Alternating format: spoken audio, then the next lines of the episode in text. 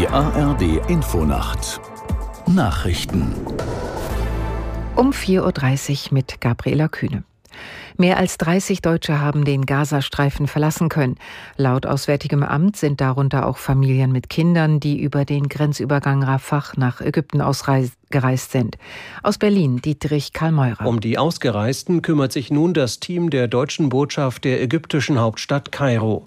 In dem Tweet erklärte das Außenministerium, man setze die Bemühungen fort und arbeite intensiv daran, dass weitere Deutsche ausreisen können.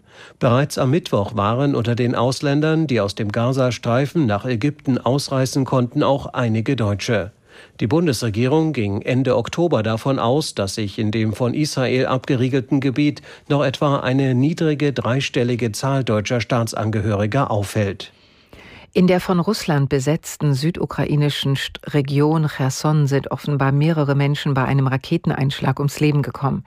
Russische Staatsmedien sprechen von mindestens neun Toten.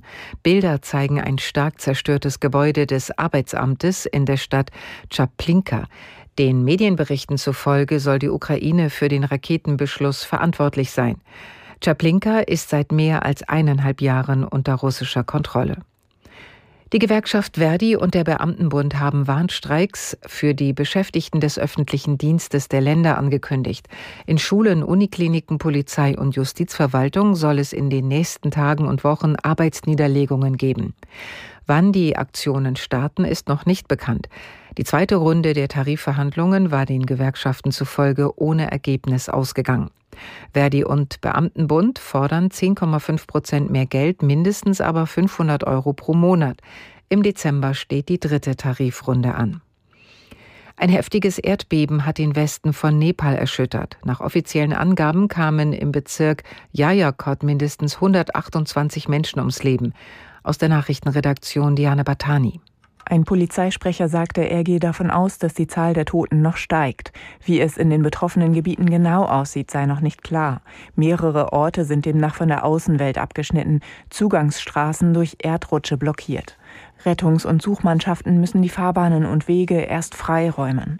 Die Erschütterungen hatten laut der nationalen Erdbebenwarte eine Stärke von 6,4. Der betroffene Bezirk liegt etwa 500 Kilometer von Kathmandu entfernt. Das Beben soll bis in die indische Hauptstadt Neu-Delhi zu spüren gewesen sein. Das Wetter in Deutschland. Am Tage im Süden und Osten meist trocken, sonst dichte Regenwolken.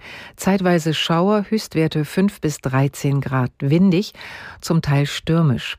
Am Sonntag im Osten freundlich, vielerorts Regen 6 bis 14 Grad, sehr windig und am Montag unbeständig, im Südosten länger trocken bei 6 bis 14 Grad. Das waren die Nachrichten.